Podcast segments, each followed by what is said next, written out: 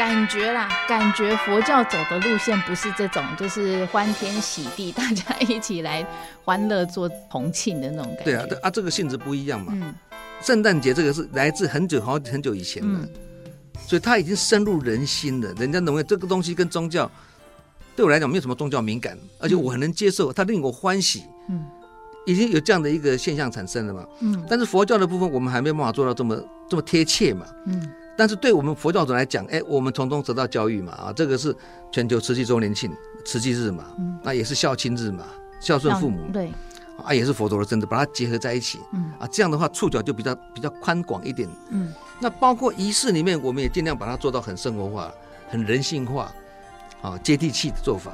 但是你要说做到像圣诞圣诞节这么样的广为全世界人民人民所接受，佛教的历史跟这个基督教的历史还是有一些差别的，嗯。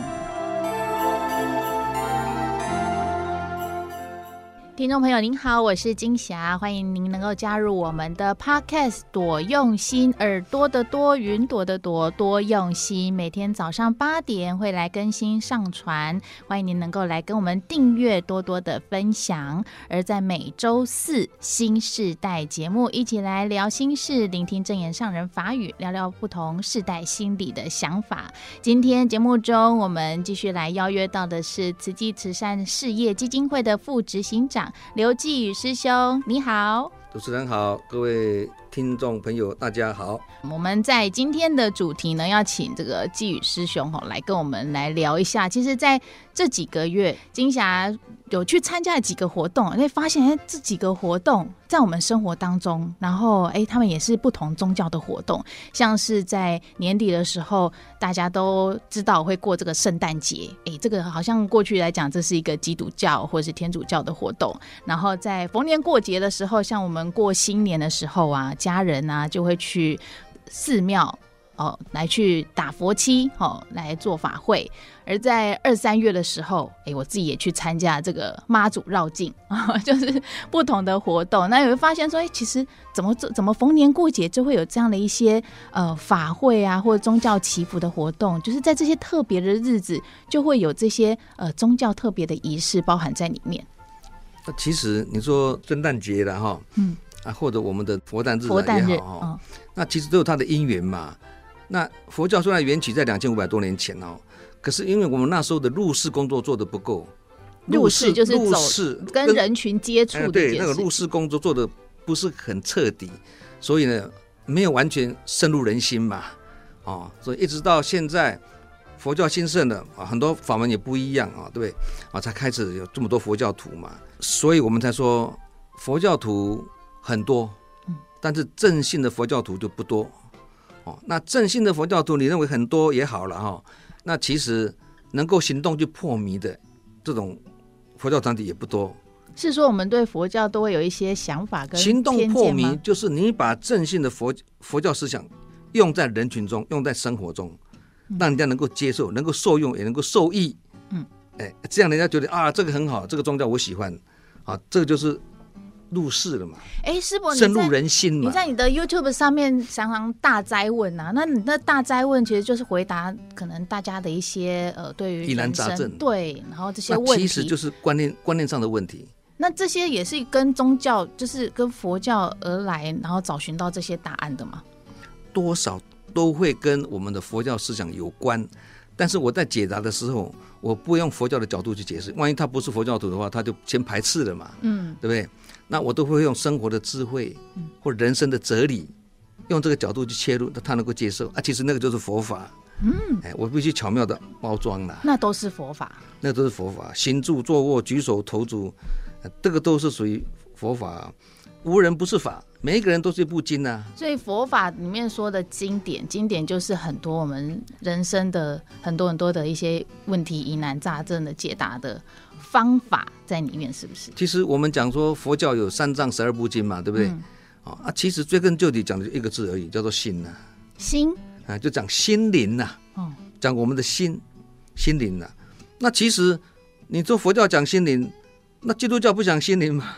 对啊，也是讲心呐、啊，都是讲心呐、啊。嗯，对，基督教、回教也是讲心呐、啊。心是我们的主人呐、啊。所以不同的宗教其实大家都同样的。对啊，啊，基督教讲博爱，我们讲大爱啊，其实才不是都是爱，同样的只是用词不一样，它的意义还是一样的嘛。所以才会在这些特别的节日，不管是什么宗教，在特别的节日要做一些，是为了什么？但大家。宗教的活动一定要有的啦，一定要有的。宗教活动一定要有的，但是因为耶诞节、圣诞节，它是缘起这几千年前，嗯，他们比较早入世了，已经深入人心了，嗯、而且他也没有让他感觉到宗教色彩很明显。你现在我们在参加这个什么耶诞的这个活动里面，嗯、其实他也没有凸显很很明显的佛教，都能够来，基督教或天主教的那些教义啊，没有嘛？没有，就大家就能够接受，哦，这个叫做接地气，嗯，叫做对机。那佛教上哈，我们现在虽然每年都有一次的这个什么浴佛日，对不对？对。啊，那你浴佛，你跑出个佛出来，就人家就哎，这个是你你佛教的事情，除非是跟佛教有关的这些哈教徒啦、信徒啦，或者我们自己这些慈济职工哦，佛教背景的这些职工，他会参加嘛。嗯。那一般的人就比较不是这个宗佛教，他就比较少了，因为讲浴佛嘛。那我是基督教，我是回教，我干嘛去浴佛呢？对。在台湾比较特别，因为台湾的这个佛诞日。佛诞日是农历的四月初八，然后四月初八，四月初八，那也刚好接近了，就是我们台湾的母亲节，五月的第二个礼拜天。所以在台湾比较特别的是说，台湾的佛诞日 是有休假的哈，国定假日，因为它就是五月第二个礼拜天，然后是慈济日，然后是母亲节，然后是佛诞日，然后大家一起来浴佛，好，然后才开始哎，发现说在台湾的佛诞日是有活动的。好，那就像耶诞节，可能就会有一些活动啊。那刚刚师伯讲了说接地气，那也是因为这样子，让大家也更认识了佛诞。其实，其实现在的佛诞日是上人把它巧妙的结合，用方便法，让更多的人能够投入这个佛诞日。所以跟耶诞节的那种感觉，又慢慢的去。我们在尽量了，因为人家那个历史这么久了，早就已经入入世、深入人心了嘛。跟生活结合在一起。那我们这个是因为现在上人在推动人间佛教，从印顺印顺导师开始嘛，对，对，就要跟跟人群结合，跟生活结合嘛。那怎么结合呢？啊，佛诞日那天，我们就把它结合说啊，这个是孝亲，孝亲也是全球的慈济的周年啊，慈济日啊，还有佛陀的生日佛诞日，对啊，把它结合在一起嘛。但是再怎么样，还有一个佛诞嘛，所以还是宗教色彩会比较明显一点的活动。所以你要像那个圣诞节这么全球大家都来把它当做大节日一样休息、游山玩水、庆祝活动，那个我们佛教老师讲还有差一段距离啊。但佛教应该不走这个路线吧？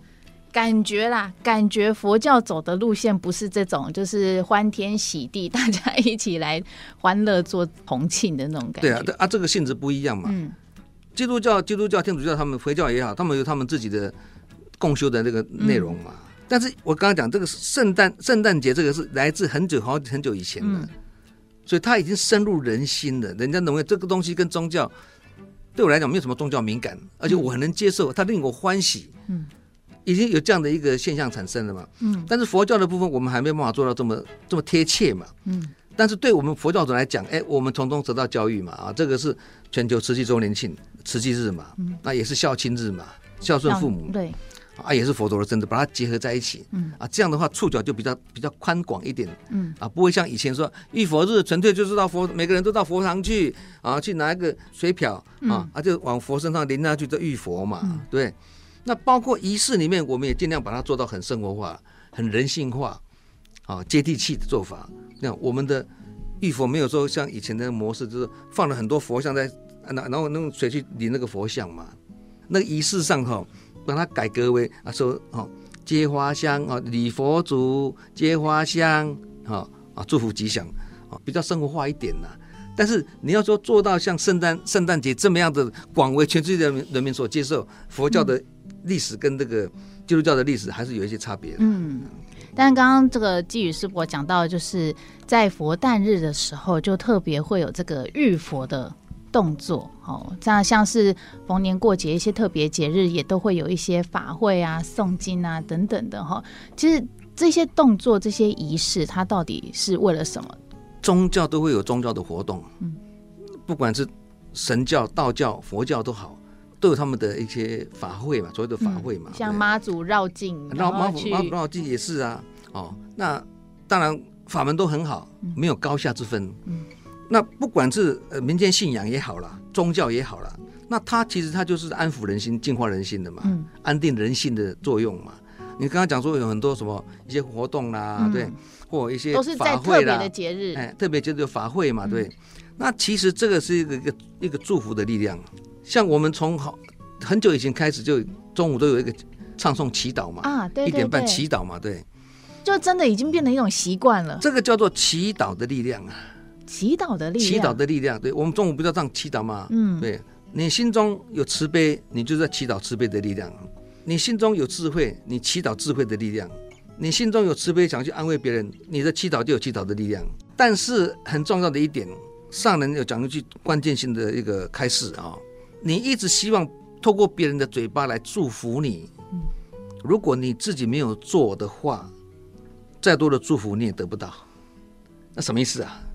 这句话是醍醐灌顶的话，因为大家刚刚讲都是做法会啊，对不对？嗯、从中得到祝福啊，我们希望得到别人的祝福啊，嗯、我们从中得到别人的力量啊，别人的的助缘呐、啊，对，都希望这样子嘛。但是上人这句话是醍醐灌顶的一句话，他没有否定你这些活动的祝福的力量，但是上人提醒我们，你自己没有做，只要求别人嘴巴给你祝福。或者透过这些法会啊、念经啊，对，回向给你，嗯，老实讲，你也得不到了，嗯，怎么回向给你啦？你肚子饿，你肚子很饿，我没有给你饭吃了，我我我多吃一碗回向给你，你你你吃得到吗？你睡眠不足，我说没关系，我帮你睡，我多睡两个钟头，两个钟头回向给你，你还是精神不，你还是还是睡眠不足了。是一直说要减肥，但是一直没有没有去运动。对，所以叫做自耕福田，自得福缘，叫做自作自受。嗯。你自己要靠你自己去实践佛法，嗯，替自己造福，你才能够以自己的福去转自己的业，嗯，你不可能拿别人的福来转你的业嘛，嗯，所以不管是这个基督教，他们可能每个周末都会有礼拜啊，好，或者是对啊，那个虔诚礼拜，他们就会，我们虔诚礼佛，嗯，虔诚唱诵，嗯，那个就是也是一个安定的心的力量，就是一个嗯，寻找一份自己安稳的力量嘛。我其实也有想到，说我之前有在上几堂课，就觉得奇怪，为什么上课之前老师会要求我们大家就是静坐五分钟再来上课？那他就说，曾经有个工厂，他们就是开工之前，老板都会要求他们进行十到半个小时的这样的一个静坐冥想的动作。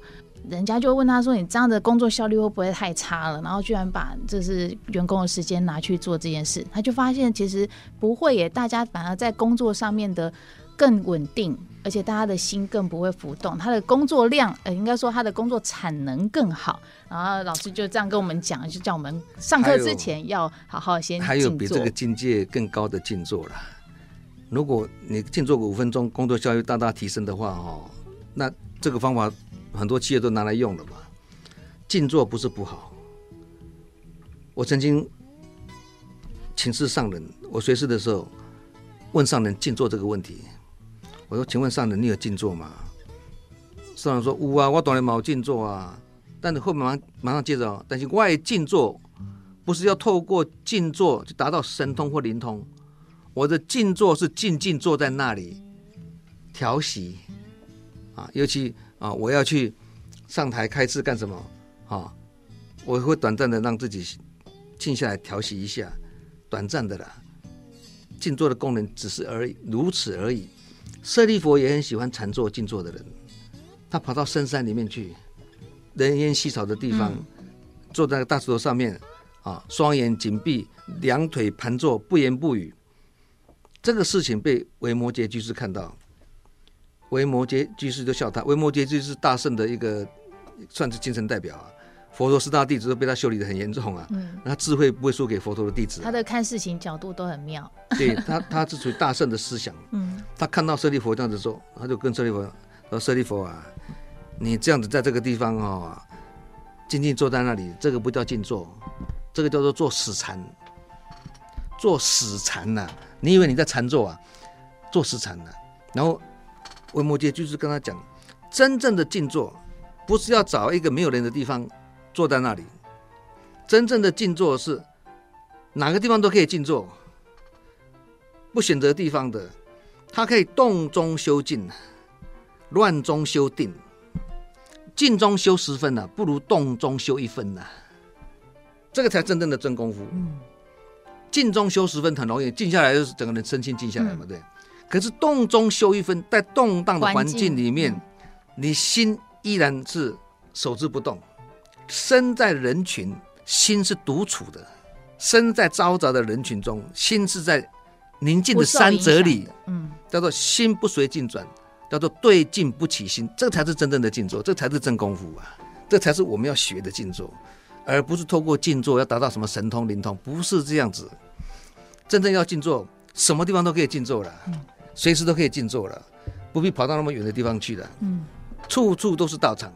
无人不是法，无处不道场，啊，处处都健身房了，运动也是一样的。嗯，哎，对，我就是处处都是道场，处处都是健身房，随时都可以拉筋。房间就是健身房，你这样才会方便，才会持续，才会见效，还比较务实。嗯，所以说来，在特别的节日有一个祈福会或是法会等等，就是一个让我们。方便去做这件事，但是其实这个是一个仪式，也很重要，因为有透过这个仪式，我们可以摄受人心，嗯，让大家的心群众的力量，哎，让群众不要嘈杂了，把心静下来啊，安定下来。嗯，透过这个啊这样一个仪式啊，或者一个一个祈祷也好，嗯，把大家的心摄在一起啊，身在这里，心也在这里，很自在。身在这里，不知道心在哪里，他那个叫不自在。嗯，所以就像在慈济，虽然说上人也说他不不做金灿，嗯，但是其实在，在呃，我们每天中午还是会有祈祷会。不敢金忏，不敢金忏，敢金忏就是很积极的，哦、很积极的在推动这个这个法会啦、嗯、拜忏的这种。不是，我们是佛教徒，我们是佛教团体，我们才还是有基本的佛教仪轨，嗯，早晚课要做啊。嗯啊，有些活动要要做一些仪式，也是又有也是有啊，嗯，但是不能媚俗，可以脱俗，但是不能媚俗，就是做的都是有它的意义。对，我我们没有脱俗哦，嗯，没有离开佛教的的的范范畴哦，嗯，我们还是佛教团体，该做的功课，对，但但是我们比较重视实践佛法嘛，嗯，我们比较不重视去研究佛理嘛，嗯，因为上人说没有事就没有理啦，你没有做人间事，就很难去体会天下理。所以强调实践嘛，就是菩萨道的精神嘛。你要自己去做，意思是在这里嘛。嗯。啊，但是做过之后的那种深入进藏里面，也是有一些佛教的仪轨啊。嗯。我们还是有早晚课啊，嗯，还是有唱诵啊，还是要有这个基本的礼礼，还是有。包括我们的早课内容，跟其他佛教团体也是差不多嘛。嗯。啊，跟几千年的佛教的那个做法也是差不多嘛。嗯。这个没有脱俗，还是佛教的范畴里面。嗯。但是运用之妙，存乎一心。我们没有把精神都放在念佛、诵经、拜忏，嗯，做法会这个上面。我们把主要时间放在深入苦难、闻声救苦。嗯，应该说特别的节日就是一个提醒，然后大家就是有一个共识以后，好，那在平常的日子里面，那个不能没有啊，那个不能没有，我们就还是要去做到。那个是佛教的重大节日，嗯、身为佛教徒啊，都要去依教奉行。嗯，像耶诞节，或许在有一个耶诞的一些仪式。如果圣诞节里面。参加圣诞节活动的人，都要进行一场跟宗教有关的那种仪式的话，很多人就打掉了啦，对不对？对，但是在这个会触碰到很多人的底线。嗯，跟宗教没有敏感的，我就参加，而且我也参加的很很欢喜，对不对？嗯、全家大小就参加，很高兴。嗯、我们佛教也是要这样子做啊。是，所以才有这个佛诞日，哎、大家就在你要超越宗教，嗯，而不是在宗教的领域里面超越宗。我们实际在做就是超越宗教嘛。嗯，所以我们不是在传教啊。上来提醒我们，不是在传教哦。我们是在传法，那不一样吗？不一样，传教跟传法，传教是在你佛教的领域里面，嗯，传法里面这个法就是人生的真谛，哦，生活的智慧，嗯、这个范围是很广的，嗯，所以大家就是抱着欢喜心，然后。母亲节的那个孝亲的感恩的心，然后一起来参加这个佛诞日。对了，这个是方便法。然后特借由特别的日子哈，也来跟大家介绍一下这样的一个佛诞日。我刚刚那句话很重要，嗯、我们不是传教，嗯，我们是传传法。我们如果是传教的话哈，土耳其的负责人胡光东师兄他都不会进来的，他是他是回教徒哎、欸，嗯，我我们土耳其的诺处的负责人他是回教徒哎、欸，可是他做实际的工作做得很欢喜哦，因为什么？因为我们也尊重他的回教，嗯，啊，他也尊重我们的佛教，我们是异中求同，大家都是大爱的精神。我们传给他是你在土耳其如何去帮助那些叙利亚难民，嗯、如何去这次去救灾啊？这次土耳其地震，他也在里面看在团里面。这个法就是救灾的智慧嘛，嗯、救灾的妙法。那叫法，我们传这个法给他，他很需要这个法，他要去救灾，必须有这个智慧、这个理念，那个叫传法。啊，传教的话就是来，你每天要给礼佛三拜，你每天要参加什么佛教的，他就不会进来了，因为这跟他的宗教有抵触啊。嗯，就是我们不是传教，传法，所以他能够接受嘛。嗯。所以也可以看到，在我们的生活当中，尤其在台湾哈，我们身边的这些慈济志工哦，就是都在我们的街坊邻居哈，他们平时的做志工啊，也就是可以从他们身上去看到很多生活的智慧哈。那也就是在慈济进入社区很重要的一个原则，也很重要的一个要做的事情，就是希望大家能够一起为所居住的环境尽一份心力。所以今天借由说到这个呃，怎么特别节日啊，会有这些宗教的仪式哈，或者是活动哈，让大家一起来就是认识一下，说哎，为什么在这个佛诞节这一天哈，我们也邀约大家一起来浴佛哈，那也让大家去了解一下浴佛那一天，提醒我们佛诞日那天是什么什么日子，你要孝亲，那天也是慈济的周年庆。也是佛陀生的生日的日子，嗯，提醒我们是这样子嘛。这个这个活动一定要有的。嗯，在这个特别的日子哈，大家相互一个提醒。那最重要还是在每天的生活当中哈，要做到我们这是这些该做的事情哈，还要有一些累积生活的智慧。那今天呢，还是非常感恩我们的 呃慈善置业基金会的副执行长刘继宇师兄来跟我们分享，感谢你。好，感恩，再见。